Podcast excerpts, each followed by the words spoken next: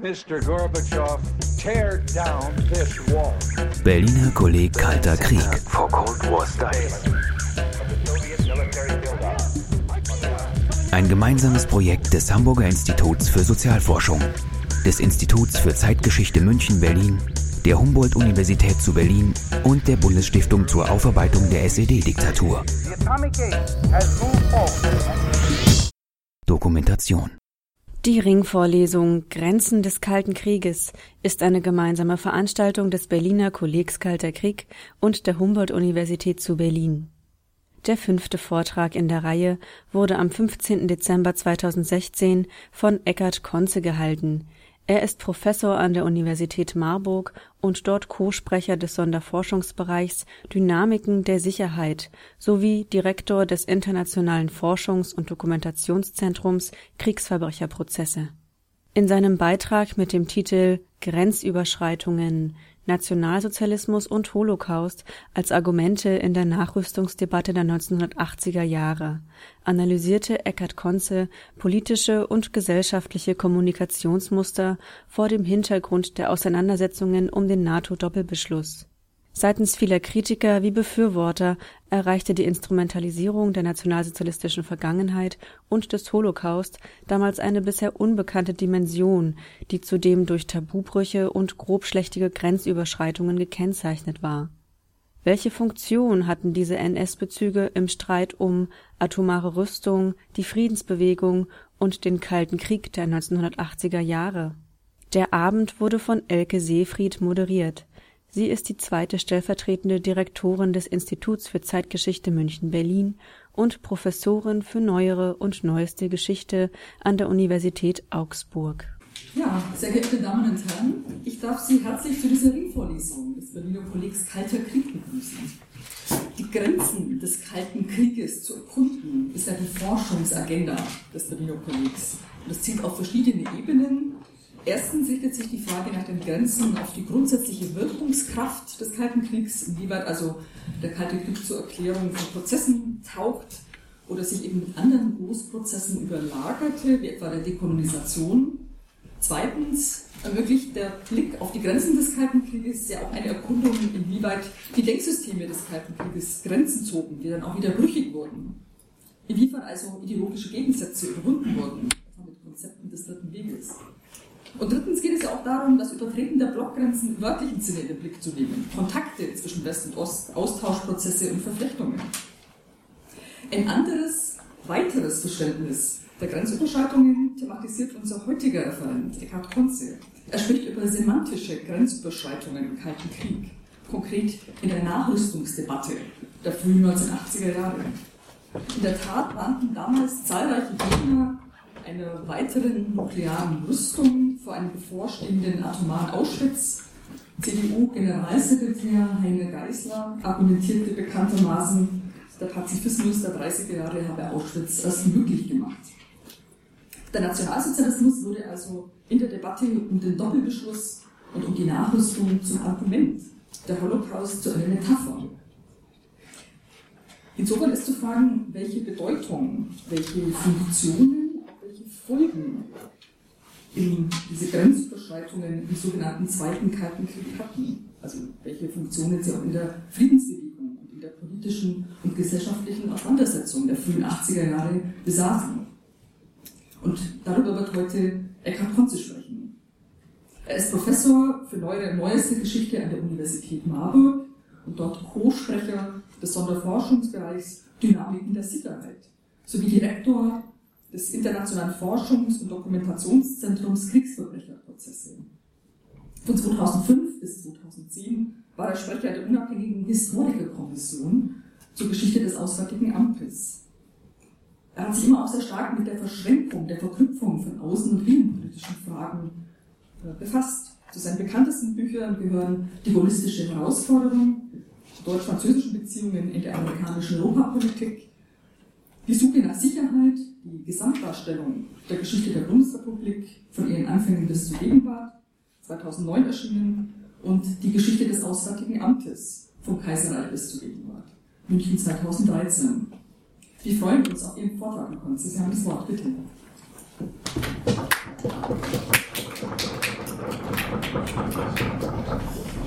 Ja, vielen Dank, liebe Frau Seefried, für die freundliche Einführung.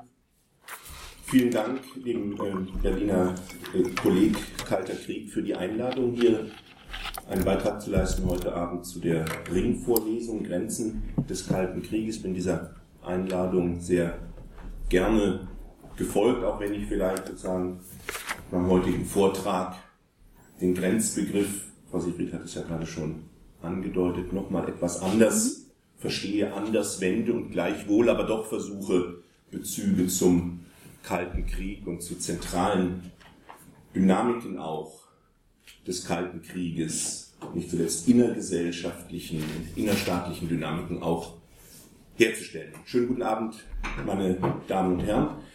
Grenzüberschreitungen habe ich meinen Vortrag überschrieben. Nationalsozialismus und Holocaust als Argumente, nicht nur Instrumente, als Argumente in der Nachrüstungsdebatte der 1980er Jahre. Anfang Juni 1983 die Auseinandersetzung über die im NATO-Doppelbeschluss vorgesehene Stationierung von neuen amerikanischen Mittelstreckenwaffen auf dem Gebiet der Bundesrepublik und auch auf dem Gebiet anderer westeuropäischer Staaten ging gerade ihrem Höhepunkt entgegen, gaben die im März des gleichen Jahres 1983 als Abgeordnete in den Bundestag eingezogenen grünen Politiker Joschka Fischer und damals zumindest noch Otto Schilly dem Spiegel ein Interview. Das Gespräch drehte sich um die parlamentarische Arbeit der Grünen, um die verschiedenen Flügel der neuen Partei und um mögliche Koalitionsperspektiven. Naja, das war die Perspektive 1998, damals noch etwas entfernt. Doch vor allem ging es in dem Interview um den Protest der Grünen und der Friedensbewegung ganz allgemein gegen die geplante und nach Lage der Dinge nun 83 bevorstehende Raketenstationierung. Es ging um die Legitimität dieses Protests, es ging um die Legalität bestimmter Protestformen, beispielsweise von Sitzblockaden. Fischer und Chili beriefen sich zur Rechtfertigung dieses Protests und auch seiner Mittel auf das in Artikel 20 des Grundgesetzes festgeschriebene Recht auf Widerstand. Darauf angesprochen, dass dieser Verfassungsartikel doch dem Schutz der Demokratie und der freiheitlich-demokratischen Grundordnung der Bundesrepublik diene vor dem Hintergrund von, so der Interviewer, vor dem Hintergrund von Ermächtigungsgesetz, Judenausrottung, nicht der Stationierung von Raketen, erwiderte Otto Schily, ich zitiere ihn, wenn Europa an den Rand eines Atomkriegs gerät, droht uns ein atomares Auschwitz. Deshalb ist gewaltfreier Widerstand gerechtfertigt. Und Joschka Fischer fügte hinzu, es ist sicher richtig, die Einmaligkeit des Verbrechens, das die Nationalsozialisten am jüdischen Volk begangen haben, nicht mit schnellen Analogieschlüssen zu überdecken.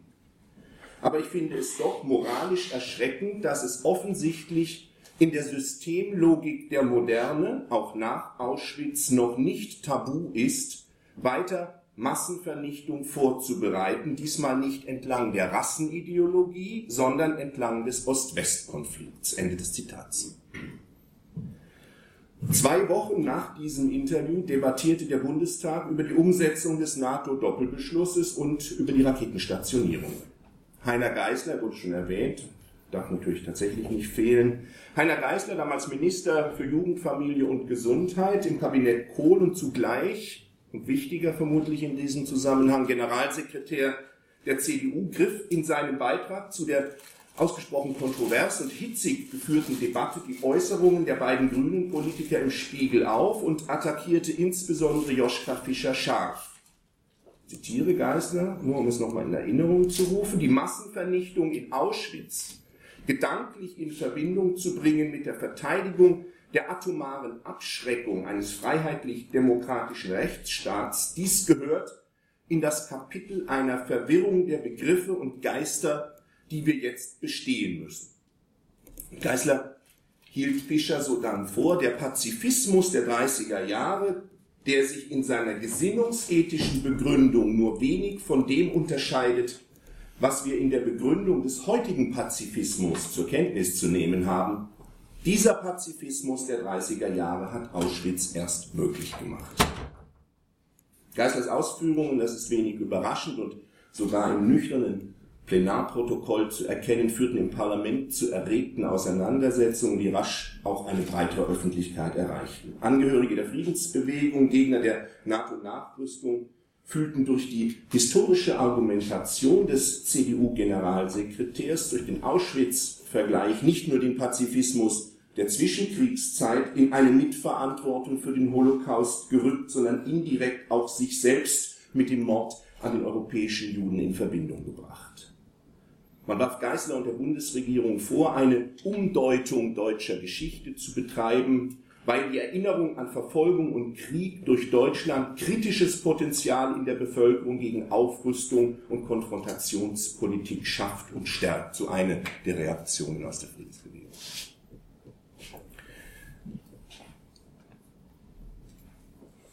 Seit 1949 hat die Geschichte des Nationalsozialismus in ganz unterschiedlichen politischen Debattenzusammenhängen der Bundesrepublik eine wichtige Rolle gespielt.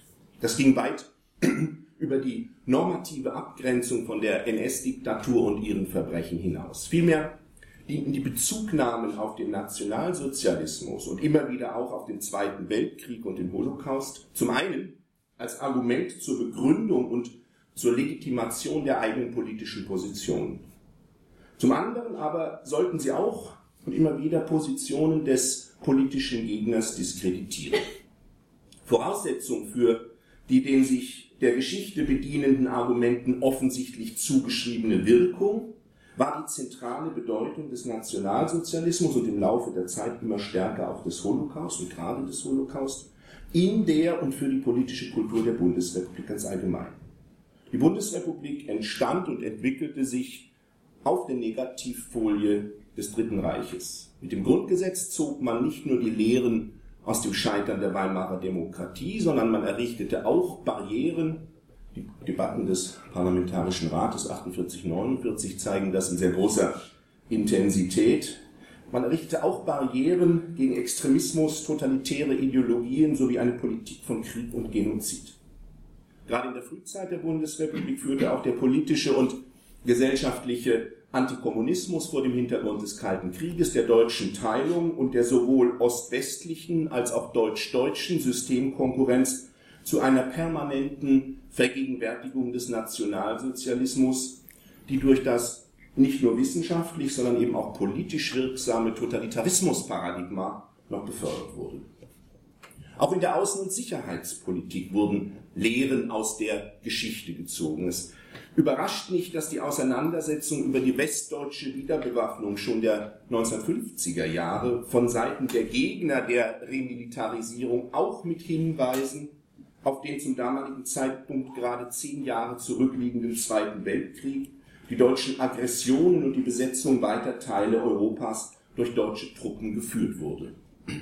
Ergab sich daraus nicht ein moralischer und politischer Imperativ nicht nur zum Frieden, sondern zum Verzicht auf deutsche Streitkräfte, auf eine neue Wehrmacht, wie es damals noch hieß. Als die Aufstellung der Bundeswehr dann beschlossene Sache war, wurde ihre an den Leitperspektiven der inneren Führung und des Staatsbürgers in Uniform ausgerichtete innere Ordnung, die die Demokratisierung der Streitkräfte bewirken sollte, in klarer und entschiedener Distanzierung von Reichswehr und Wehrmacht konzipiert und begründet.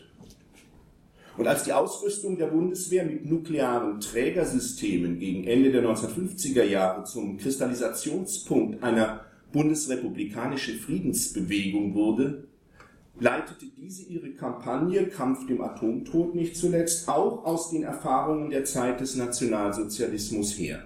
Der künftige Nuklearkrieg, den man zu verhindern trachtete, war nicht zu trennen von der Erinnerung gewissermaßen an die vergangene Katastrophe des Zweiten Weltkriegs. Der Philosoph Günther Anders, einer der Vordenker dieser Abrüstung, Atomrüstungsgegner, bezeichnete die nukleare Bedrohung als totalitär in den 50er Jahren, weil sie die Erde so anders in ein ausfluchtloses Konzentrationslager verwandele. In den 1960er Jahren verbanden sich politische Rückbezüge auf den Nationalsozialismus nicht nur mit politischen Konfliktlinien, sondern auch mit generationellen.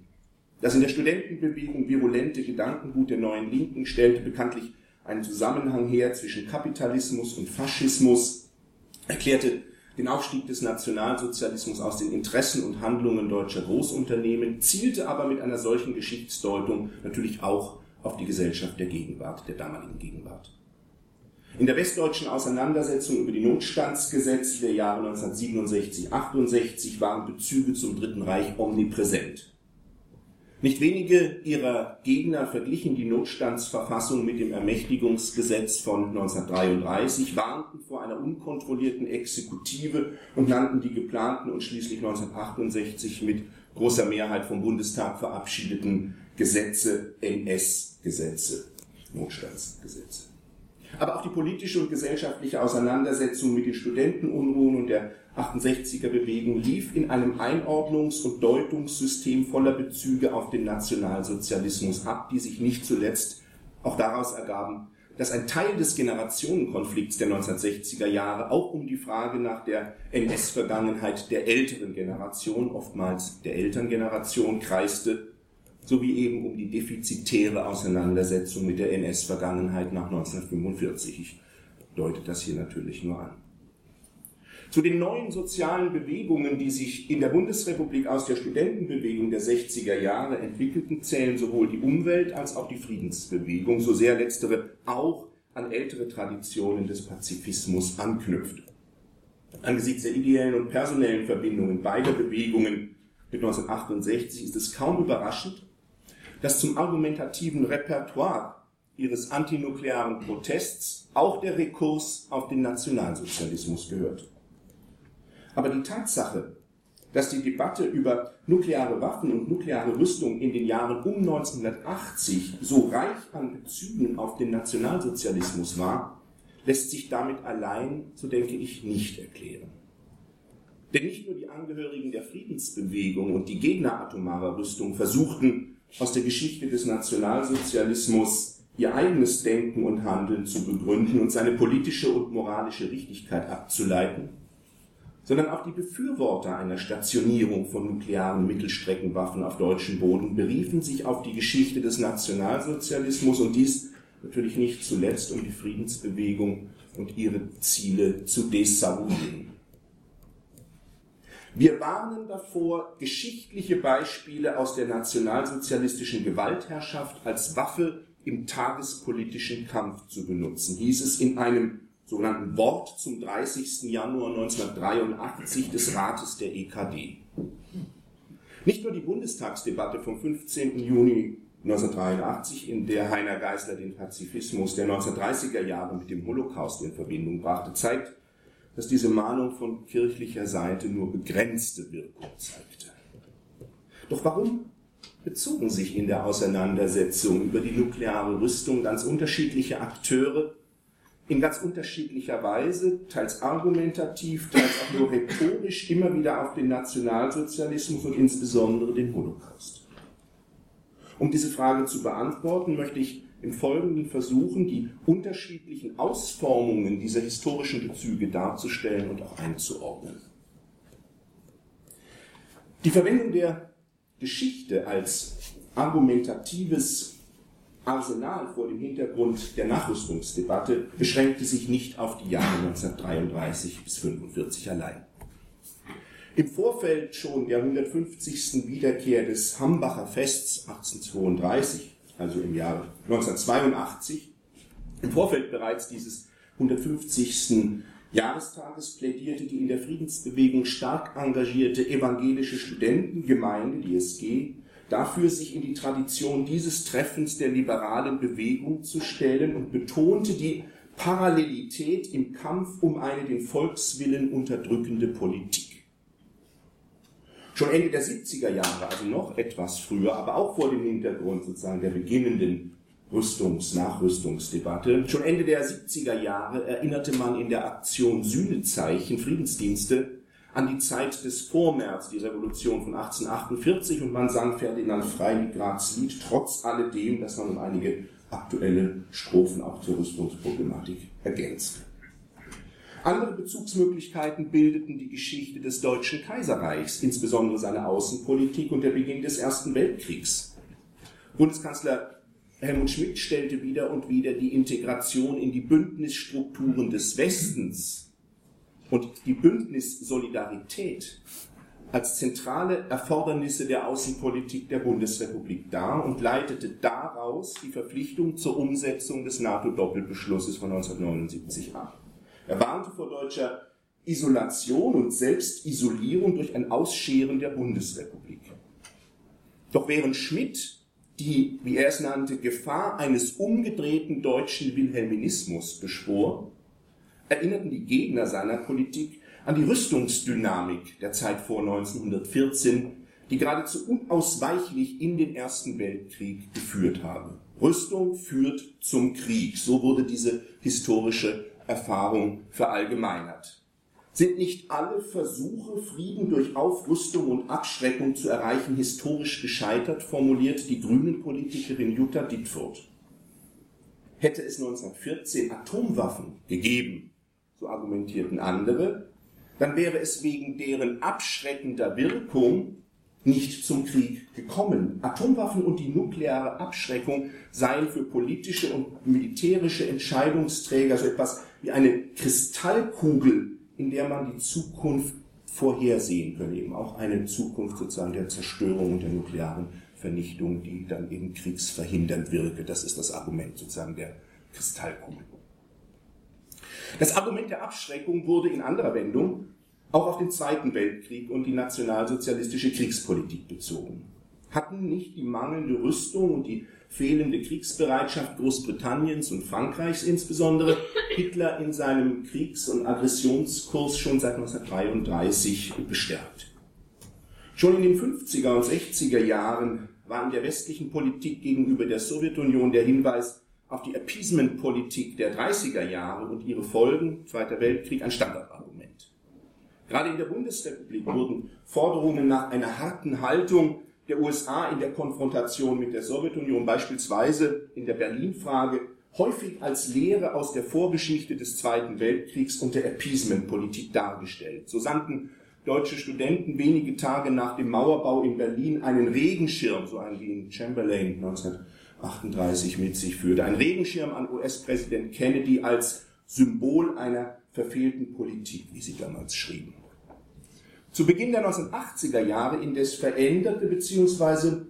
erweiterte sich die Argumentation in zwei Richtungen. Zunächst ging es nun nicht mehr nur um die Politik der Regierungen, sondern um die letztlich natürlich nicht zu bestreitende gesellschaftliche Verankerung dieser Politik, die man sehr bewusst mit Pazifismus und Friedensbewegung in Verbindung brachte.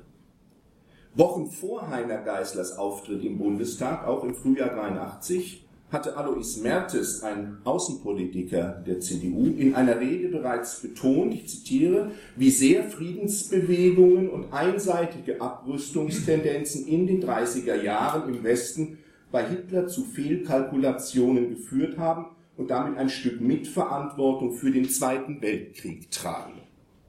Das waren Argumente, die über 20 Jahre früher, Ende der 50er Jahre, auch der evangelische Arbeitskreis der CDU bereits verwandt hatte, um sich von der erwähnten Protestbewegung Kampf dem Atomtod zu distanzieren. Während Mertes jedoch noch von Mitverantwortung für den Zweiten Weltkrieg gesprochen hatte, veränderte sein Parteifreund Geißler wenige Wochen später die Argumentation und spitzte sie dadurch natürlich extrem zu. Der Pazifismus der 1930er Jahre habe Auschwitz erst möglich gemacht, nicht den Zweiten Weltkrieg. Damit waren Pazifismus und Friedensbewegung mit dem Holocaust in Verbindung gebracht. Geißler und all denjenigen, die sich seiner, soweit ich das sehe, bis heute nicht revidierten Position anschlossen, bis hin zu Bundeskanzler Helmut Kohl, ging es nicht nur darum, in einer sozusagen historisch schiefen und sicherlich anfechtbaren Analogie die Friedensbewegung der Jahre um 1980 mit der negativ konnotierten Appeasement-Politik in Zusammenhang zu bringen, sondern auch darum, der Friedensbewegung der Gegenwart durch den Hinweis auf die angeblich mörderischen Konsequenzen des rein gesinnungsethisch begründeten Handelns ihrer historischen Vorläufer den Anspruch einer gewissermaßen höheren Moralität zu verweigern. Bemerkenswert an Heiner Geißlers Argumentation war freilich, dass hier ein Vertreter des rechten Lagers die politische Linke mit einem NS-bezogenen Vorwurf attackierte. Das passte eigentlich nicht so recht in das bis dahin in der Bundesrepublik übliche oder zumindest dominierende Schema, in dem die Linke nicht zuletzt aus ihrem antifaschistischen Selbstverständnis und ihren NS-Erfahrungen heraus den politischen Gegner auf der Rechten mit dem Nationalsozialismus in Verbindung zu bringen trachtete, um auf diese Weise politisch und moralisch zu punkten. Das gilt auch für die sowohl im Zusammenhang mit der zivilen Nutzung der Kernenergie von Angehörigen der Anti-AKW-Bewegung, als auch im Zusammenhang mit nuklearer Rüstung von Angehörigen der Friedensbewegung. Und beide Bewegungen überschnitten sich ja nicht zuletzt in der Partei der Grünen, personell und ideell, gilt auch sozusagen für die immer wieder artikulierten Warnungen vor einem atomaren oder einem nuklearen Holocaust. Die Verwendung dieses Begriffs blieb zwar nicht auf deutsche Akteure beschränkt, und man mag sie auch als Indiz für die in den 1980er Jahren einsetzende Universalisierung des Holocaust betrachten. Sie hat aber doch im deutschen Debattenkontext eine historisch begründete besondere Bedeutung.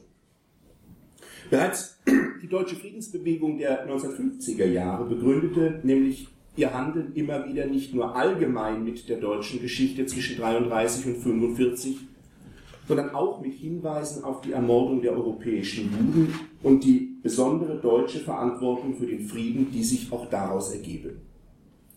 Das Argument, anders als angesichts der nationalsozialistischen Verbrechen, angesichts der nuklearen Rüstung und ihrer Vernichtungsdrohung nicht schweigen zu wollen, tauchte bereits, zumindest in Ansätzen, in den 1950er Jahren auf.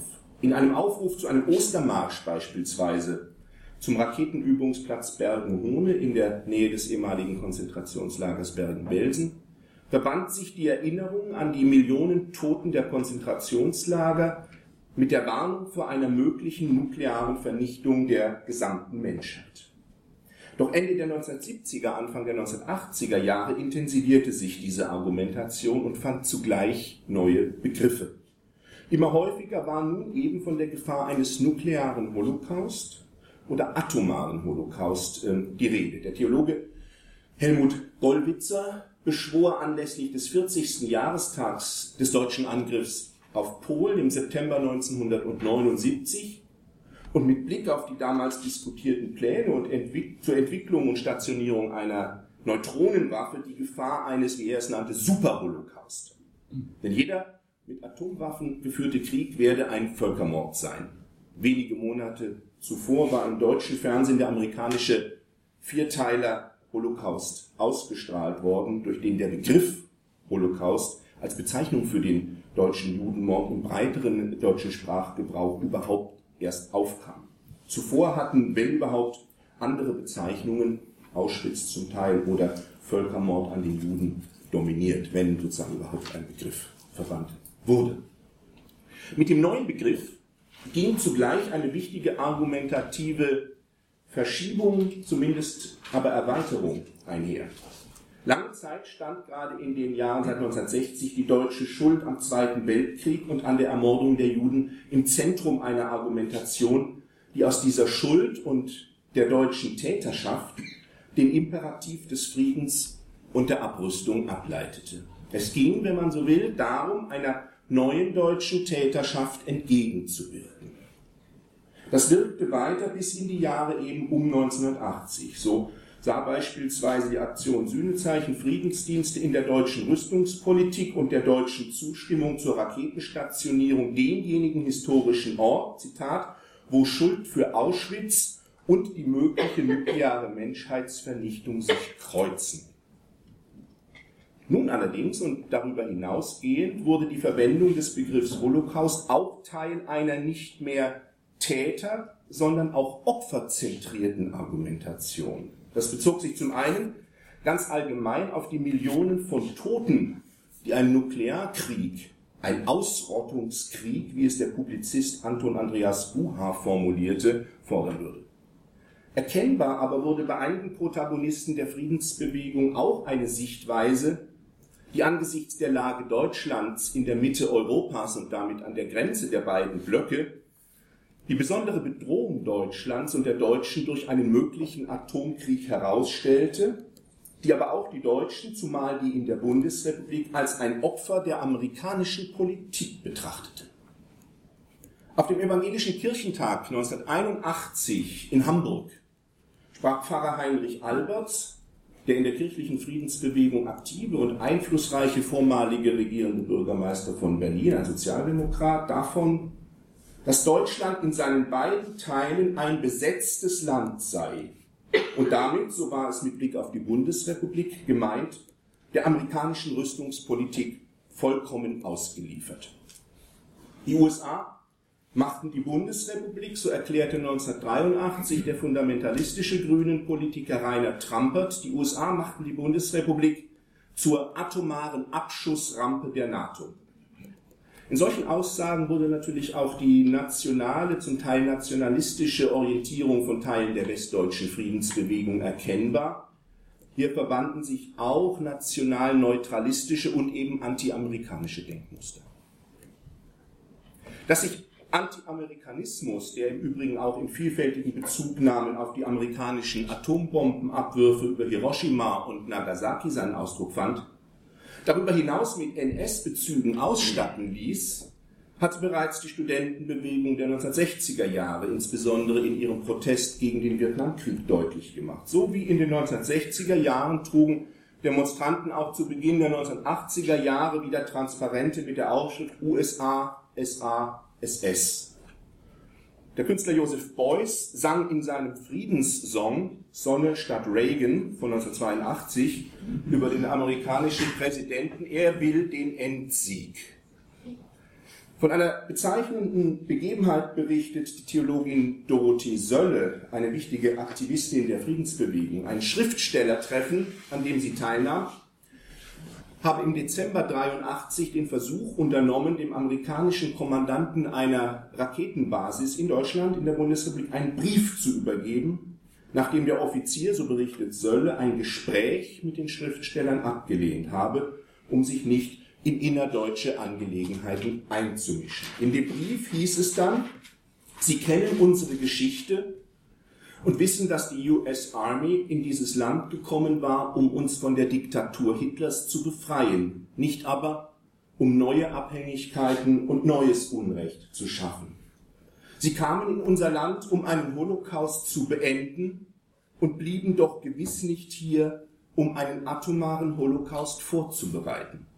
Dies aber tun sie, wenn sie von hier aus mit Nuklearwaffen Osteuropa bedrohen und uns damit in diesem dicht besiedelten Raum einer tödlichen Gefahr aussetzen. Der Anblick der Sicherungszäune um das amerikanische Raketendepot erinnerte Dorothee Sölle an die schrecklichste Periode der deutschen Geschichte. Ich zitiere sie. Auf der einen Seite das Lager, die vielen Zäune, die Absperrungen, der Schießbefehl und auf der anderen Seite deutsche Schriftsteller. Der Autor Dieter Lackmann sprach aus, was Frau Sölle dachte, KZ. Und Günter Grass fügte hinzu, hinzu, nur dass wir außerhalb diesmal die Insassen sind. Immer wieder traten Angehörige der Friedensbewegung bei Protestveranstaltungen auch in KZ-Häftlingskleidung auf und verstärkten damit noch bildhaft jene geschichtsbezogene Protestdimension, die aus der Erinnerung an den nationalsozialistischen Völkermord und seine Opfer ein Argument in der rüstungs- und sicherheitspolitischen Auseinandersetzung der Zeit um 1980 zu machen beabsichtigte. Nicht zuletzt eben die Bilder, die Friedensaktivisten in KZ-Kleidung an Zäunen militärischer Anlagen zeigen, verweisen natürlich auf die wirklich starke und nachvollziehbar dann auch polarisierende Wirkung einer solchen Bildsprache. Als einen kalkulierten Völkermord hatte Günter Grass schon Anfang 83 die nukleare Rüstung und die Strategie der Abschreckung bezeichnet und er schreckte dabei vor schärfsten historischen Vergleichen nicht zurück. Zwar sei das, so Grass, von uns Deutschen zu verantwortende Verbrechen, also der Judenmord, nicht zu vergleichen mit jenem atomaren Völkermord, der uns nachweislich droht. Vergleichbar jedoch ist die zynische Abwendung von den Grundwerten menschlicher Ethik, die damals die Wannsee-Konferenz den Beschluss der Endlösung zur Folge gehabt hat und die in unseren Tagen militärische Planspiele produziert, deren Ernstfallverläufe hier 50 und anderswo 80 Millionen Tote als unvermeidlichen Ausfall verbuchen. Zitat Ende. Wenn der Autor der Blechtrommel solche Vergleiche anstellte, wenn die Theologin Sölle die Pershing-Raketen als fliegende Verbrennungsöfen bezeichnete, dann nimmt es nicht Wunder, dass bei Protestaktionen schon bald Transparente auftauchten mit der Aufschrift Pershing macht frei.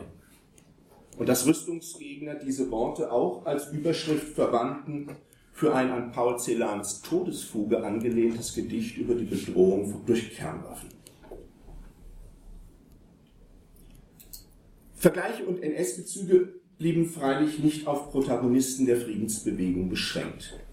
Als Zehntausende von Teilnehmern des von der Friedensfrage beherrschten evangelischen Kirchentags 1983 äh, in Hannover ein violettes Halstuch als Zeichen ihres Protests gegen die nukleare Rüstung anlegten, kritisierten auch einige kirchliche Repräsentanten diese die Kirche insgesamt vereinnahmende so hieß es, politische Positionierung. Der schaumburg-lippische Landesbischof Joachim Heubach wandte sich gegen die Uniformierung der eigenen Gesinnung. Das violette Tuch übe Druck auf Hirn und Gewissen aus. Wieder solle im Abseits stehen, wer nicht mitmarschiert, erklärte er mit unzweideutiger historischer Referenz. Der evangelische Militärdekan Armin Boyens teilte die Kritik und mit Verweis auf die evangelische Woche der bekennenden Kirche in Hannover 1935 äußerte er, dass damals Hakenkreuzfahnen, Braunhemden und die schwarzen Dreieckstücher der Hitlerjugend genauso Symbole eines politischen Bekenntnisses gewesen seien, wie in der Gegenwart eben die violetten Tücher. Nur mit Mühe gelang es 1983 Kirchentagspräsident Erhard Eppler, den Konflikt zu entschärfen. Schon vorher hatte allerdings der CSU-Vorsitzende Franz Josef Strauß von der großen Friedensdemonstration in Bonn 1982 als umgekehrten Reichsparteitag gesprochen. Und Ludolf Herrmann, ein Kommentator des Bayerischen Rundfunks, erinnerte sich bei den großen Protestkundgebungen der Friedensbewegung an Goebbels Rede im Berliner Sportpalast 1943, als der Propagandaminister bekanntlich den totalen Krieg verkündete.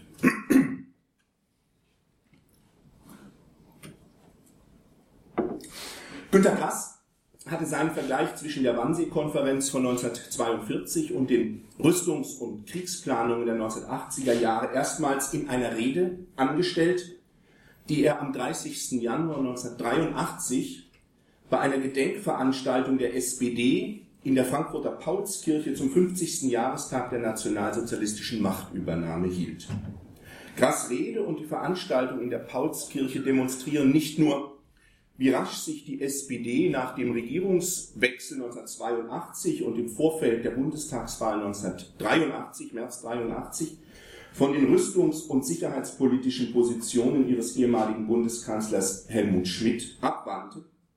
Sie verweisen auch darauf, dass eine ganze Reihe wichtiger NS-bezogener Gedenkanlässe seit den späten 1970er Jahren, 40 Jahre Beginn des Zweiten Weltkriegs, 50 Jahre nationalsozialistische Machtübernahme, 40 Jahre deutscher Überfall auf die Sowjetunion, 40 Jahre Ende des Zweiten Weltkriegs in Europa, um nur diese Beispiele zu nennen, dass diese Gedenkanlässe Gelegenheiten boten, die Auseinandersetzung mit aktuellen politischen Themen, darunter eben auch der Nachrüstungsfrage, mit historischen Reflexionen, die ein ums andere Mal als Lehren aus der Geschichte daherkamen, zu verknüpfen.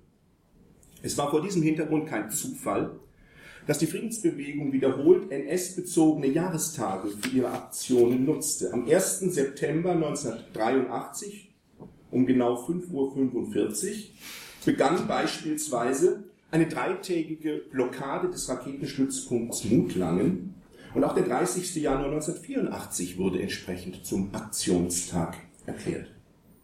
Im Vorfeld des 40. Jahrestags des deutschen Angriffs auf die Sowjetunion von 1941 betonten Verlautbarungen der Friedensbewegung nicht nur die deutsche Friedensverpflichtung, gerade auch gegenüber der UdSSR, sondern sie verwiesen auch auf die in der Sowjetunion bis in die Gegenwart lebendige Erinnerung an den deutschen Überfall, auf ein daraus resultierendes sogenanntes Sicherheitstrauma und warben vor diesem Hintergrund dafür, die, sowjetische Friedens, die sowjetischen Friedens- und Abrüstungsbekundungen ernst zu nehmen, beziehungsweise die sowjetische Rüstung in ihrem defensiven Charakter auch als Konsequenz der kollektiven Erfahrung des Zweiten Weltkriegs zu begreifen.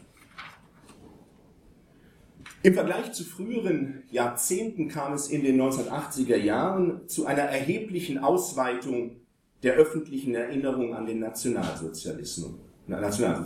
Das nun insbesondere dann ab 1983 50. Jahrestage zu begehen waren, trug dazu sicher bei. Hinzu kam aber auch, dass im Wechsel der Generationen und angesichts der wachsenden zeitlichen Distanz von den Jahren 1933 bis 1945 eine Gruppe von Erinnerungsakteuren an Bedeutung gewann, die geboren in den Jahren um 1930 und später nicht mehr selbst biografisch mit der Zeit des Nationalsozialismus verbunden war und die die Frage nach Schuld oder Verantwortung nicht mehr unmittelbar persönlich betraf. Das ermöglichte eine andere zum Teil auch klarere Worte findende Auseinandersetzung mit dem Nationalsozialismus.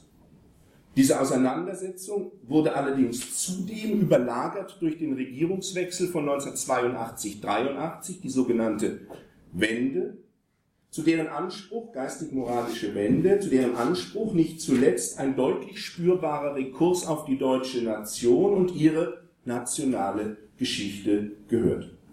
Der Streit über diese nationale Geschichte der Deutschen und über den Ort und die Bedeutung des Nationalsozialismus in dieser Geschichte, der wenige Jahre später im Historikerstreit kulminierte, war eine Folge dieser Entwicklung und die zahlreichen Gedenkanlässe der 1980er Jahre boten Gelegenheit, diese Auseinandersetzung zu führen, dabei aber zugleich und mit geschichts- und insbesondere NS-bezogenen Argumenten eben auch aktuelle politische Streitfragen zu behandeln. Das zeigte sich auch im Hinblick auf das Nachrüstungsthema, in dessen Zusammenhang nunmehr die Geschichte des Nationalsozialismus und insbesondere der Holocaust in einer Schärfe, zum Teil auch Grobschlechtigkeit, Sie haben es ja gehört, politisch instrumentalisiert wurden, wie es vor dem kaum der Fall gewesen war und wie es sich nach dieser Einübungsphase in den 80er Jahren, wenn man so will, auch nicht mehr fortsetzen würde, so nicht mehr fortsetzen würde.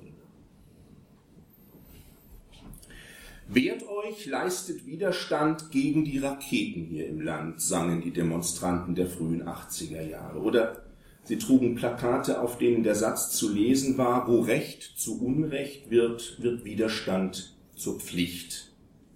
Das Thema Widerstand und Widerstandsrecht hat auch im Kontext des antinuklearen Protests der Friedens- und Umweltbewegung verschiedene Dimensionen, von den Traditionslinien zivilen Ungehorsams bis hin zu den, dem verfassungsrechtlichen Bezug, kurz bereits angedeutet, auf Artikel 20, insbesondere 20.4 des Grundgesetzes, auf die ich hier aber heute nicht im Einzelnen eingehen möchte. Hinweisen möchte ich allerdings auf historische Argumentationsmuster, in denen der Widerstand gegen den Nationalsozialismus eine wichtige Rolle spielt.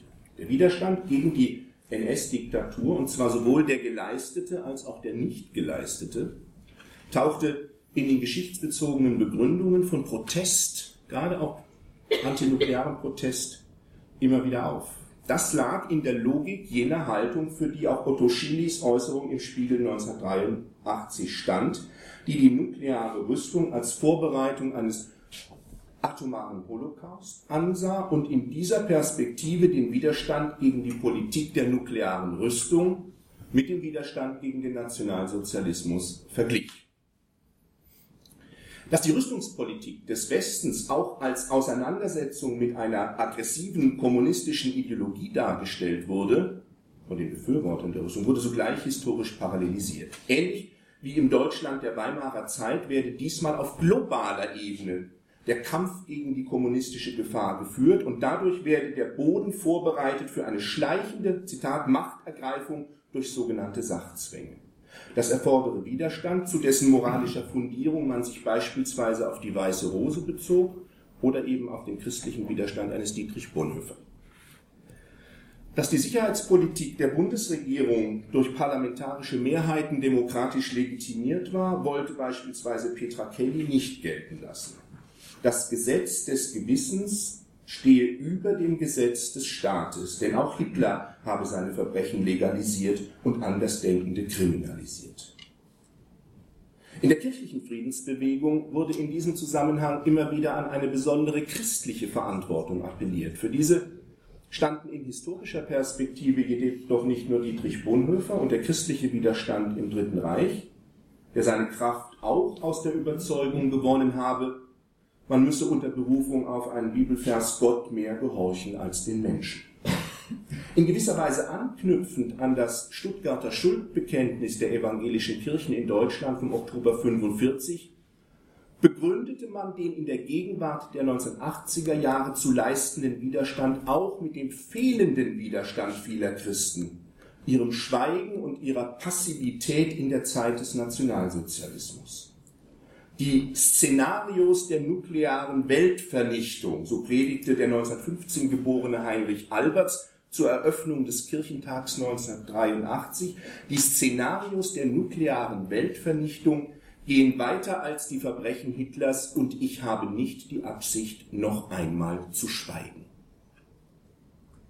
Angst und Furcht dürften, anders als nach 1933, Widerstand nicht verhindern, war die implizite Botschaft. Angst und Furcht waren ganz allgemein weitere wichtige Dimensionen des antinuklearen Protests. Angst legitimierte Protest, wirkte auch mobilisierend.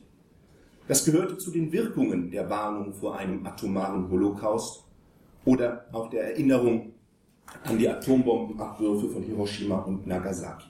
Die Rede von einem drohenden Euroshima rief auch Angst hervor, weil sie eben Bilder transportierte, Bilder der Zerstörung Bilder des Leids, die auch immer wieder in den Publikationen der Friedensbewegung abgedruckt wurden. Führende Repräsentanten der Friedensbewegung bekannten sich offen dazu, Angst zu machen oder Angst zumindest auszunutzen, um Menschen zu mobilisieren. Walter Jentz beispielsweise warnte nicht nur vor einem Holocaust von europäischem Ausmaß, sondern betonte auch, dass das, was den Menschen in Europa bevorstehe, nicht klar und plastisch genug dargestellt werden könne. Das, so Jens, das Verenden, Verdampfen, Versaften von Menschen will vorgeführt und nicht beschönigt sein.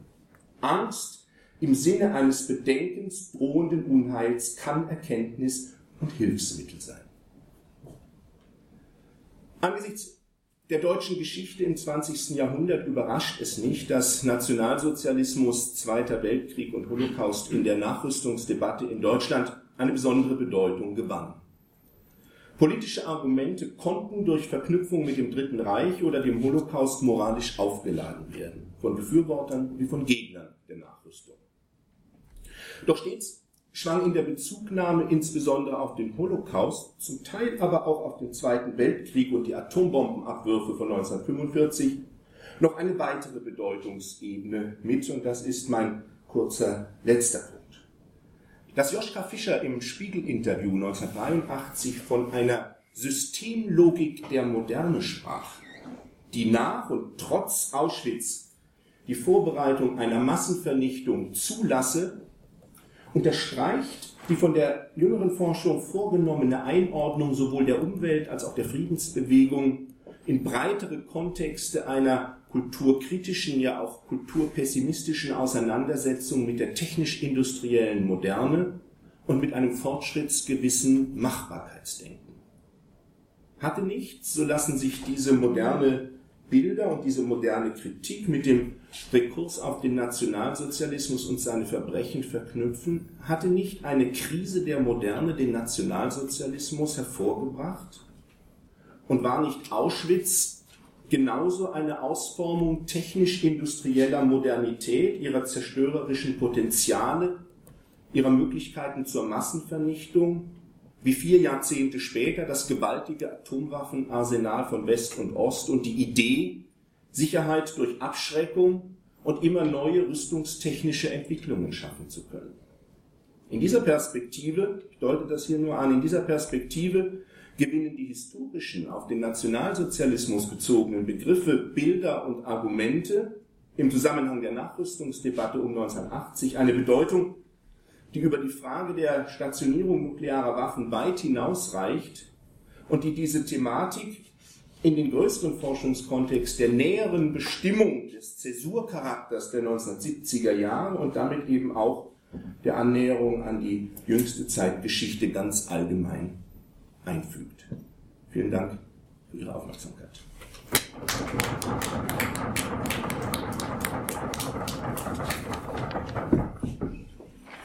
Ja, ganz herzlichen Dank, Herr Konze, für den instruktiven Vortrag, der jetzt einerseits diese semantische Grenzüberschreitung, die den Tabubrüche, diesen Bezügen auf den Nationalsozialismus gezeigt hat, ähm, der zugleich aber auch, das wäre auch meine erste Frage, ähm, eine spezifische Dimension einer Grenzüberschreitung angesprochen hat, die ich zu Beginn ausgeführt hatte, nämlich dass ähm, Grenzen überschritten worden sind in der Debatte und es so einen spezifischen historischen Ort der Debatte gibt, der zum Kalten Krieg gehört, weil mentale Denkmuster des Kalten Krieges aufgebrochen wurden, eben auch die mentale Grenze des Kalten Krieges im Hinblick auf die Bipolarität, die ja genau auch in Frage gestellt wurden in Bezug auf, die, auf den Nationalsozialismus. Insofern äh, meine Frage, gibt es dann, kann man sagen, dass diese ganzen Bezüge, ähm, die hier fassbar werden, ähm, die Bezugnahme auf Auschwitz und den Nationalsozialismus mehrere Bedingungsfaktoren haben, die Sie auch angeführt haben, die Universalisierung des Holocaust, ähm, diese Schließung des Zukunftshorizontes, hm. die moderne Kritik, aber eben auch eine Brüchigkeit der mentalen Grenzen des Kalten Krieges, äh, dass eben dann diese Bipolarität nochmal neu hinterfragt wurde, dass das Ordnungsmuster des Kalten Krieges brüchig wurde.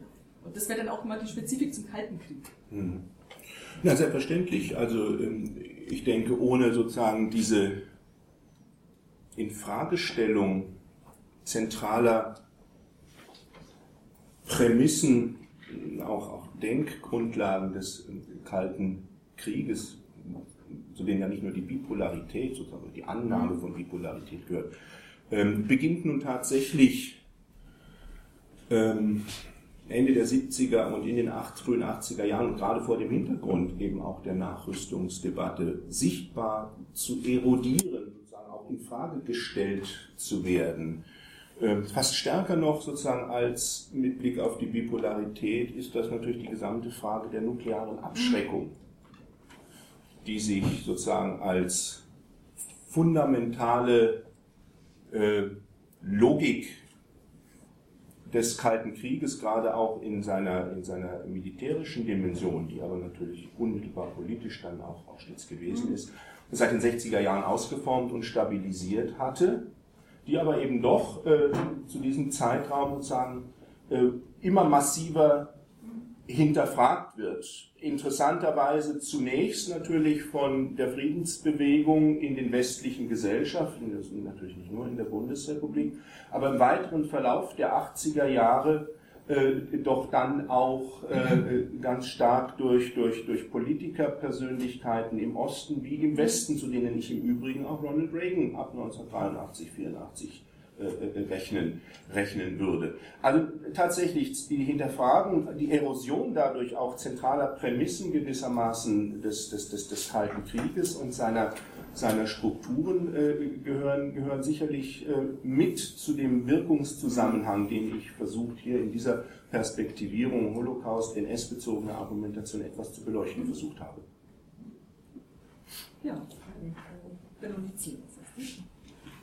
Ja, ich hätte ähm, zwei Fragen. Also ich fand das äh, sehr, äh, sehr frappierend, was Sie äh, erzählt haben über diese Konjun starken Konjunkturen von äh, sprachlichen Bezugnahmen auf die NS-Vergangenheit in den 80er Jahren, auch in, auf die, diese Grobschlechtigkeit, die Sie, äh, wo Sie ja viele Beispiele für hatten. Und dann, äh, Sie haben ja gesagt, das setzt sich eigentlich, da gibt es so eine Art Einigungsphase, die sich dann nicht so fortsetzt, was vielleicht auch der Grund ist, warum das, mir das so relativ fremd ist ähm, schon eine Weile her ist. Und ich wollte fragen, ist äh, das, äh, der Grund dafür, dass sich das ein bisschen bewegt, ähm, äh, sagen wir mal, ein, ein, Prozess einfach des Abschleifens äh, irgendwie der, der natürlichen Wilderung oder gibt es eine Debatte darüber in, äh, irgendeine gesellschaftliche Debatte oder auch innerhalb der Friedensszene darüber, ob solche sprachlichen äh, Bezugnahmen und Muster wirklich angebracht sind. Äh, ist das Ergebnis einer solchen Debatte oder kann man das eigentlich Ja. sagen, sondern passiert? Das ist die erste Frage. Die zweite wäre, ähm, welche Rolle spielt eigentlich zu dieser oder spielen zu dieser Zeit äh, sozusagen Bezugnahmen eher so aus der Totalitarismus theoretisch antikommunistischen Richtung, also eher sozusagen den äh, Tendenz des, des Gegenüber im Kalten Krieg mit dem Nationalsozialismus irgendwie in Verbindung zu bringen, in, in so einem Totalitarismus-Modell. Äh, soweit ich mich jetzt, soweit ich das gehört habe, haben wir diesen Strang nicht sehr stark gemacht jetzt. Und da wollte ich deswegen fragen, ob das eher eine Sache der 50er, 60er Jahre ist und dann aus irgendwelchen Gründen ähm, äh, 70er, 80er irgendwie Mhm. weniger wird oder welche Rolle das da möglicherweise noch spielt. Also das ist deutlich schwächer in den Jahren um 1980, also um mit der zweiten Frage jetzt zu beginnen, als tatsächlich in den 50er, 60er Jahren, die man sicherlich auch als die Hochphase sozusagen des Totalitarismus-Paradigmas ähm, verstehen, äh, verstehen kann. Ähm, Zumindest sind mir sozusagen in den Quellen, die ich auch ähm, gesehen habe, sozusagen diese starke sozusagen Bezüge sozusagen Totalitarismus theoretischer äh, Provenienz mit, mit, mit Blick auf die Sowjetunion Gleichsetzungen auch äh, nicht in dem Maße begegnet. Das kann aber natürlich auch daran liegen, dass ich nicht in dem Maße danach gesucht habe, äh, denn sozusagen Quellenkorpus, der zur Verfügung steht, ist, ist derartig reich und umfassend, dass man vermutlich auch dafür äh, sozusagen Belege wird finden können. Gleichwohl würde ich sozusagen auf einer etwas allgemeineren Ebene argumentieren, dass in den Jahren um 1980 diese Verwendung gewissermaßen ähm, des Totalitarismus-Paradigmas nicht mehr derartig äh, sozusagen en vogue war und man sich auch nicht mehr in dem Maße Nutzen davon versprach, auch vor dem Hintergrund natürlich der mittlerweile stattgehabten Ostpolitik, i- sozusagen vor dem Hintergrund der zwar äh, um 1980 erschütternden Entspannung, aber die ja immerhin stattgefunden hat. Das äh, erklärt sicherlich, dass das äh, sozusagen nicht mehr wie in den 50er, frühen 60er Jahren mit Totalitarismus argumentiert werden konnte. Dass natürlich sozusagen äh, äh, immer wieder auch die, die, die Sowjetunion ähm, durchaus auch nicht nur als eine Diktatur, als ein totalitäres Regime dargestellt wurde, sozusagen auch der Charakter sozusagen dieses unfreien Gesellschaftssystems natürlich auch als Argument für die Rüstung sozusagen im Sinne der Verteidigung westlicher Freiheit im Kalten Krieg dargestellt wurde, das läuft weiter durch. Aber das würde ich sozusagen nicht im engeren Sinne mit dem Totalitarismus-Paradigma in Verbindung bringen.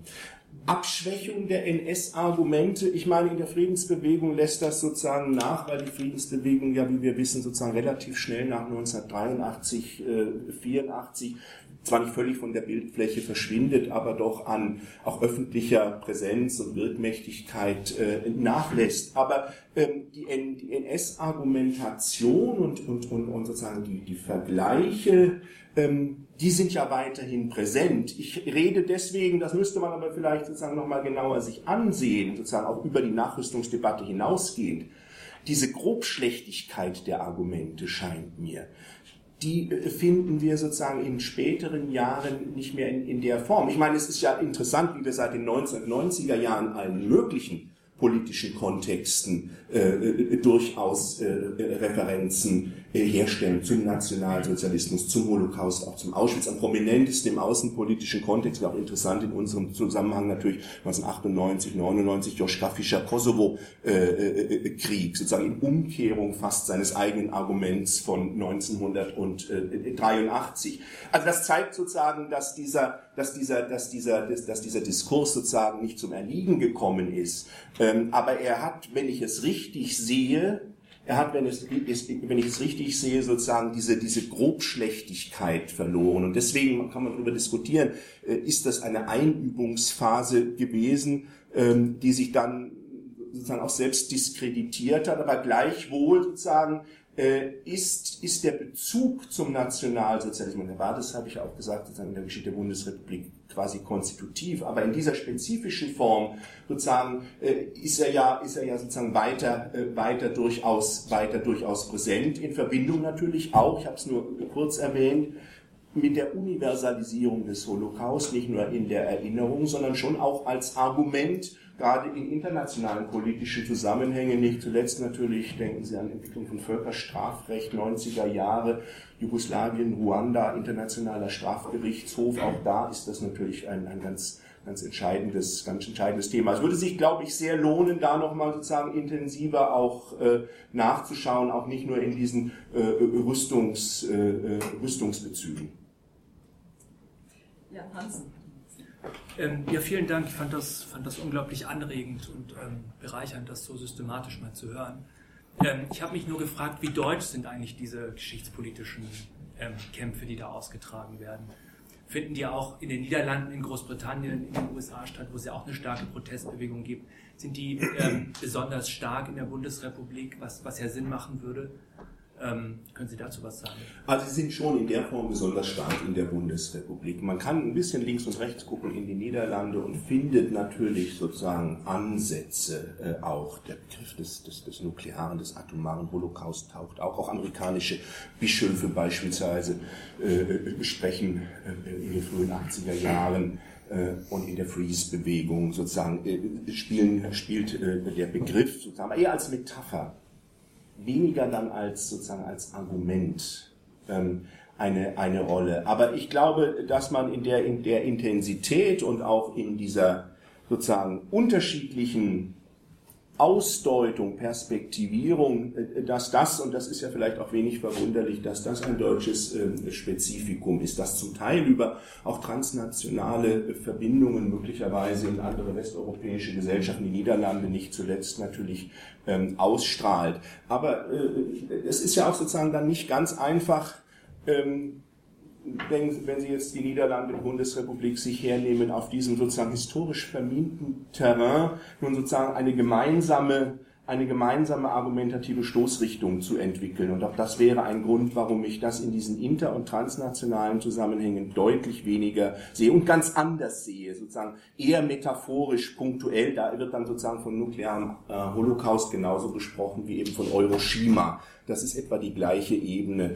Ähm, also das äh, würde ich dann doch sozusagen und eben wenig überraschend vermutlich als ein, als ein deutsches Spezifikum betrachten. Ja. Das passt ganz gut, ich kann ganz gut an die Frage von Herrn Hansen anschließen. Ich wollte noch eine Ergänzung machen. Sie haben darauf hingewiesen, auf diese spezifisch opferzentrierte Argumentation, die die UHA zum Beispiel vorgebracht hat. Ähm, es gibt ja auch durchaus, und da sind zum Beispiel so Autoren wie Peter Brandt zu nennen, also diese Spezifik der, der, der deutschen Betroffenheit auf beiden Seiten. Das würde auch ja. zu diesem Argument der der blockübergreifenden Argumentation passen. Äh, da geistern Ideen eines dritten Weges, einer besonderen nationalen mhm. Betroffenheit der Deutschen durch die Gegend. Und ähm, damit wurde eben auch sehr stark eine, eine ganz spezifische deutsche Argumentation aufgebaut, die natürlich auch zwar mit diesen historischen Parallelen argumentierte, aber eben dann äh, abhob auch auf die ähm, auf die opferzentrierte mhm. deutsche Situation in, in, innerhalb der Friedensbewegung. Ja. ja. vielen Dank äh, für die Ergänzung. Das ist ganz, ganz wichtig, diese sozusagen spezifisch deutsch-deutsche Situation und Befindlichkeit auch, auch, auch nochmal zu, zu äh, unterstreichen, die in der Tat ein, ein wichtiges Argument ist und auch ein Argument übrigens nicht nur aus der Friedensbewegung heraus oder nur von links beispielsweise.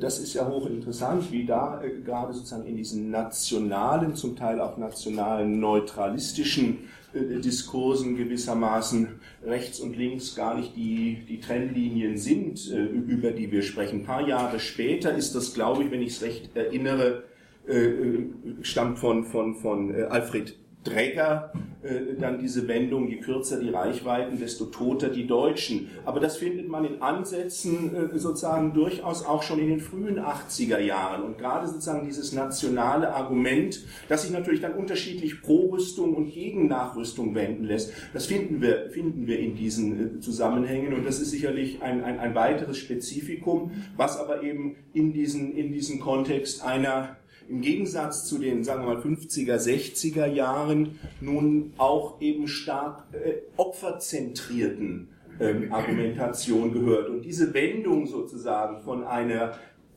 täterzentrierten Argumentation, die tatsächlich sehr deutlich äh, aus, äh, zum Ausdruck kommt in den 50er, in den 60er, zu dieser opferzentrierten Argumentation, das scheint mir bemerkenswert äh, zu sein. Aber das ist nichts, was man sozusagen in ein in ein einfaches Links-Rechts-Schema äh, bringen, bringen könnte. Das funktioniert in diesen, in diesen Zusammenhängen nicht.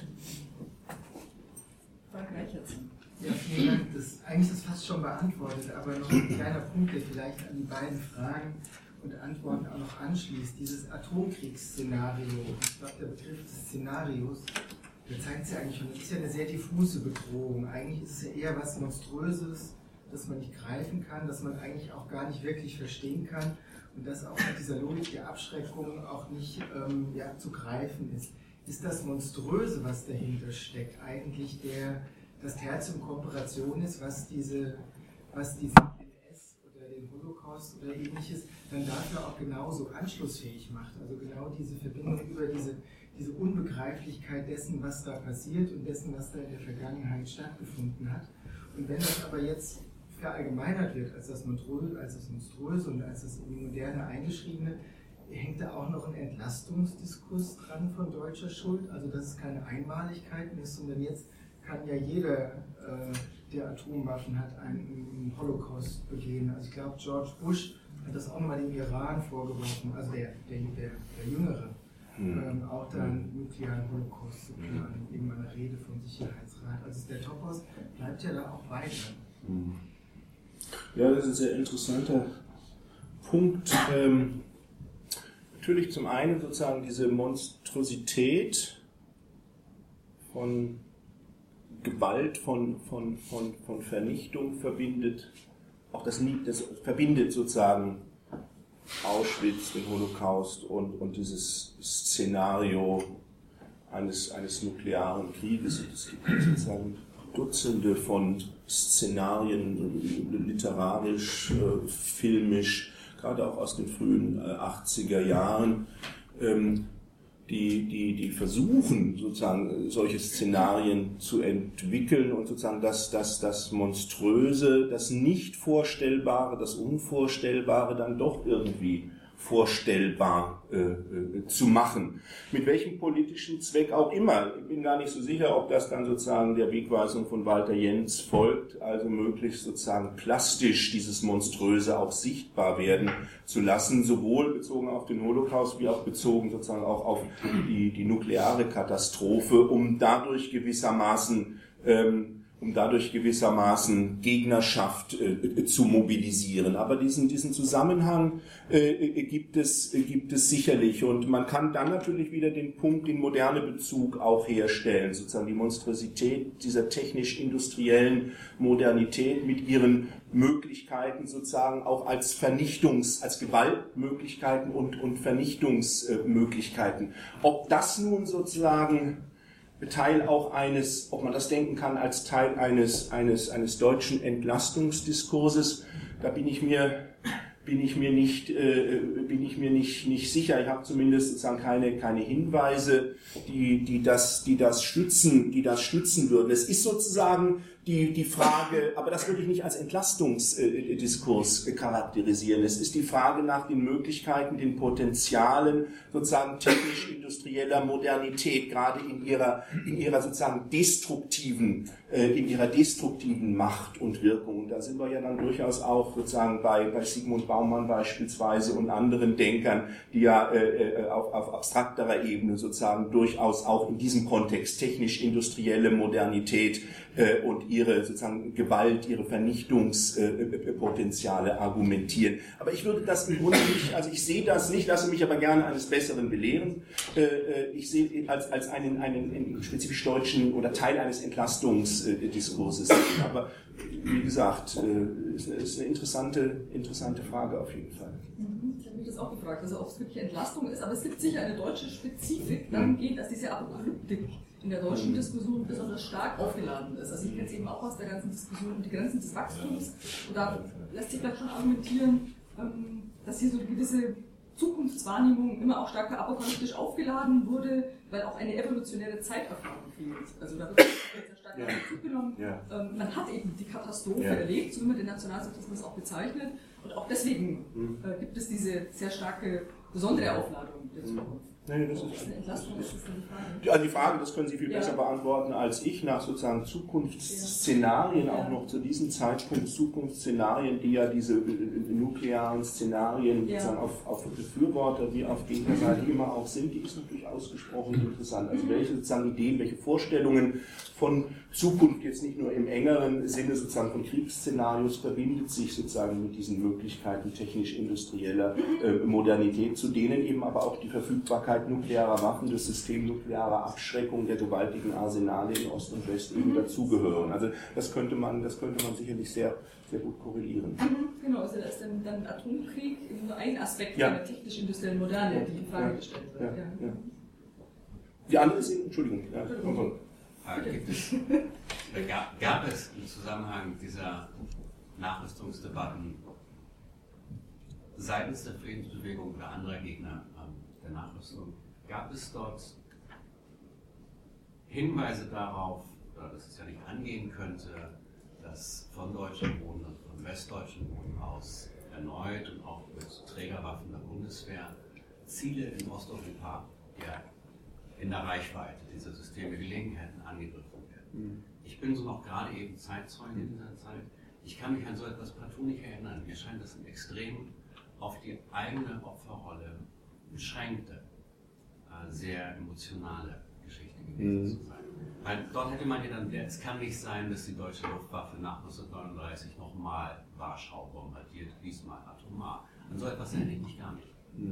Das taucht aber doch, doch auf. Das ist im Grunde sogar fast eine durchgehende Argumentation schon seit den 1950er Jahren, also seit der Remilitarisierung, insbesondere der Ausstattung der Bundeswehr mit äh, äh, den nuklearen Trägersystemen. Das taucht durchaus auf. Also Stichwort, ich hatte es nur kurz erwähnt, sozusagen die nukleare Abschussrampe, Bundesrepublik als nukleare Abschussrampe. Da verbinden sich ja interessanterweise so äh, Täter- und, und Opferkategorien. Äh, Man ist ja sozusagen mindestens sozusagen der Beihilfe dann zum, zum Völkermord schuldig, wenn man die Rampe zur Verfügung äh, stellt. Aber das findet man sozusagen auch, dieses Argument von deutschem Boden, nie wieder Krieg ausgehend, gerade auch mit den Zielen, auf die diese äh, Mittelstreckensysteme ja gerichtet sind, zwischen, wenn ich das richtig sehe, 500 und äh, äh, 5000 äh, Kilometern. Das ist schon ein, ein Argument auch, liegt aber gewissermaßen in der Logik oder in der Kontinuität einer Argumentation,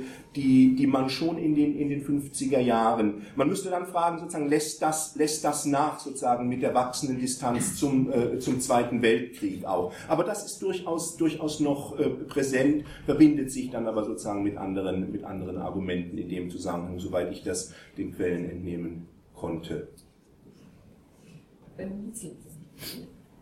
Also wenn Zeit ist, ähm, nochmal ein bisschen eine Follow-up-Frage, äh, die äh, darauf zielt, welche Rolle ähm, eigentlich NS-Überlebende äh, in dieser Diskussion spielen. Ist das äh, typisch dafür, dass ähm, artikulieren die sich überhaupt in den frühen 80er Jahren und ist es dann eher typisch, dass sie, dass, äh, sie zu solchen Bezugnahmen auf die NS-Vergangenheit neigen oder eher gerade nicht?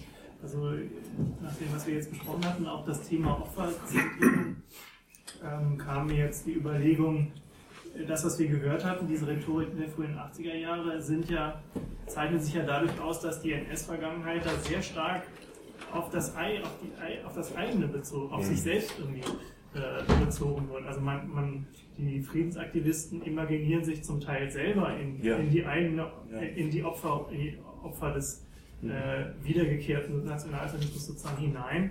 Und ähm, das ändert sich ja schon. Also ich, meine Überlegung wäre jetzt oder Hypothese, dass dann mit, ähm, mit äh, damit das zunehmend doch dann die realen sozusagen NS-Opfer äh, auch in, in, in die Aufmerksamkeit rücken, sich so, sozusagen so Sprachregeln etablieren, die dann eine gewisse Pietät nahelegen, Ja. weil es dann eben nicht mehr so genau ist ja auch eine, eine Form der Aneignung, Ja. nicht die auf, die auf das eigene nur bezogene Geschichte ist, sondern eben eine Geschichte, die sehr stark den Opfern den Überlebenden gehört und deswegen auch ein bisschen äh, sozusagen Pietät nahelegt, weil es, äh, weil es eben dann nicht, nicht unbegrenzt verfügbar ist, wie man darüber sprechen sollte oder kann.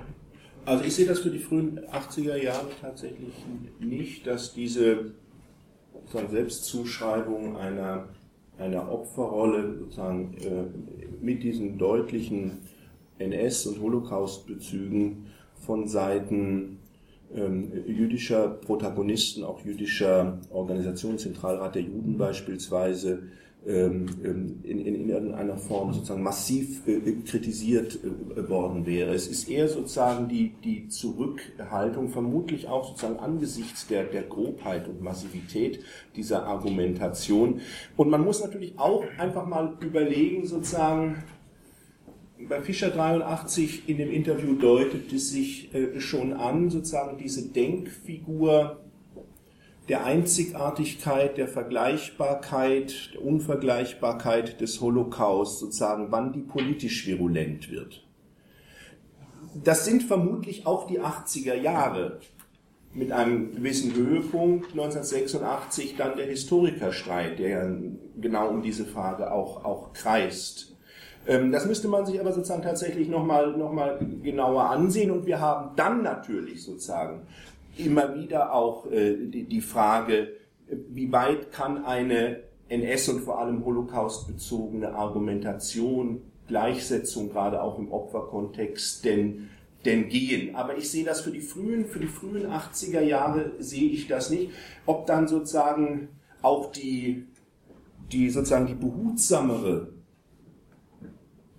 Argumentation späterer Jahre als Reaktion zu deuten wäre, sozusagen auf die Massivität von, von Vergleichen und von Argumenten in den frühen 80er Jahren, ähm, fände ich, fände ich durchaus, äh, durchaus, durchaus plausibel. Also das, das, das, das, das, das, das, ergibt, das ergibt Sinn und lässt sich dann sicherlich bis in die 90er Jahre oder fast bis an die Schwelle der Gegenwart auch, auch, weiter, äh, auch weiter verfolgen. Deswegen auch sozusagen nochmal dieser Begriff der Einübungsphase in gewisser Weise, es ist ein, es ist sozusagen das erste Mal, dass in der Massivität nun gerade auch mit, in dieser Opferzentriertheit und mit den Opferbezügen mit dem Holocaust argumentiert wird in, in politischen Debatten, Debattenkontexten. Ähm, aber wie gesagt, äh, aus der Zeit sozusagen sehe ich keine, keine, äh, in dem Sinne, ich sehe kritische Stimmen, die, die sozusagen ähm, diese Instrumentalisierung, von der dann die Rede ist, des Holocaust äh, äh, kritisieren. Aber ich sehe das weniger sozusagen aus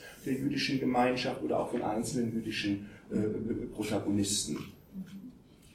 Dann Anknüpfung bei der Akteursebene ließ sich auch mal fragen, sind es vor allem auch ehemalige Remigranten, also ehemalige Emigranten, die den Diskurs anfachen. Also ich denke jetzt etwa an Robert Jung und Ossi Flechtheim, beide mhm. Jung ist ja auch der, der 77 mit dem Atomstaat auch erstmals diesen Bezug auf den NS-Staat, auf den SS-Staat auch sehr stark herstellt, da bezogen auf die zivile Nutzung der Atomenergie, aber ganz bewusst auch diesen NS-Bezug setzt. Und das Buch wird ja wirklich ein großer Bestseller. Und bei Jung und Flechter ist es ja so, dass sie, so ist mein Eindruck, ähm, diese Bezüge herstellen, um ihre eigene Widerständigkeit zu betonen, aber auch ein Stück weit es wieder gut zu machen, dass sie damals hm. Ähm, emigriert sind und nicht gekämpft haben. Also hm. der Bezug darauf, dass die, diese ehemalige Emigrantenrolle, die Emigrantenerfahrung und auch die Remigrationserfahrung, da vielleicht nochmal eine Spezifik in der Argumentation bringt. Also müsste man mal. Müsste man sich ja, ansehen. Ja. Die andere Frage, ob nicht auch diese Immigrationserfahrung äh, sozusagen in die andere Richtung wirken kann, im, sozusagen vor dem Hintergrund einer spezifischen Idee, sozusagen des Westens, westlicher Freiheit, die eben auch im, im, im Zweifelsfalle ja, sozusagen ja. ähm, durch das System nuklearer Abschreckung zu verteidigen wäre, dass eben auch daraus gewissermaßen aus dieser Verteidigung äh, westlicher Liberalität Legitimität ja. gewinnt. Eine Legitimität, damit sind wir allerdings wieder sozusagen am Anfang der, der Diskussionsrunde, die aber seit 1980 zunehmend in Frage äh, gestellt wird und ja Mitte der 80er Jahre im Grunde genommen, so würde ich argumentieren,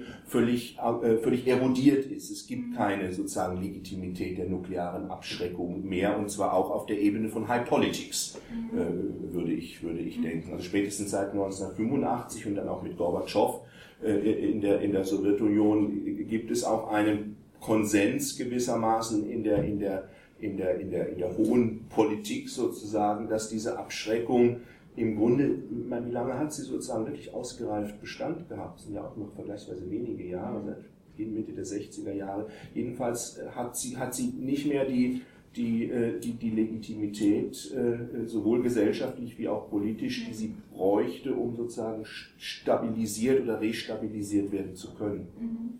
Mhm. Tim Geiger. Das ist nicht ein NS-Bezug, der bei Ihnen jetzt zwar anklang, mhm. aber weniger stark akzentuiert wurde. Auch das jetzt weniger den Holocaust, den wir heute vor allem mhm. beim Nationalsozialismus natürlich immer bedenken, also auch eher aus der Zeit der 15er und 16er kommt, das stark das Ende der Weimarer Demokratie. Und da sieht ja vor allem das Establishment immer Parallelen zur damaligen Gegenwart, wie sozusagen das Niederschreien, die Straße schreit die gewählten Volksvertreter nieder. Hans Abel hat es ganz stark so empfunden, zum Beispiel bei seinem Auftritt auf dem Kirchentag. Er kommt, wenn so wird, er wird niedergeschrien. Das Infragestellen des Demokratieprinzips, das Sie ja angeklungen haben, die Grenzen des Mehrheitsprinzips, genau. sozusagen. Was kümmern uns ja. gewählte Entscheidungen, wenn wir wissen, was richtig ist? Mhm. Ähm, das Singen im Bundestag am, äh, der Abstimmung am 22. November 83 kommt sofort von der Establishment-Seite die letzten, die im, äh, die im, Parlament gesungen haben, wie die Grünen nach der Abstimmung, die sozusagen das wird euch, leistet Widerstand eintonieren. sofort die letzten, die im äh, Parlament, in deutschen Parlamenten gesungen haben, waren die Nazis ist das nicht auch noch eine Denkfigur, die sozusagen ja. gerade aus Seite des Establishment vielleicht sich lohnen würde, nochmal näher anzuschauen? Absolut, und finde ich einen ganz interessanten, wichtigen Punkt. Da sozusagen haben wir die Perspektive natürlich viel stärker, dann wirklich Zerstörung der, der Weimarer Republik, Zerstörung einer Demokratie sozusagen von der Straße her durch die, durch, durch die Straße.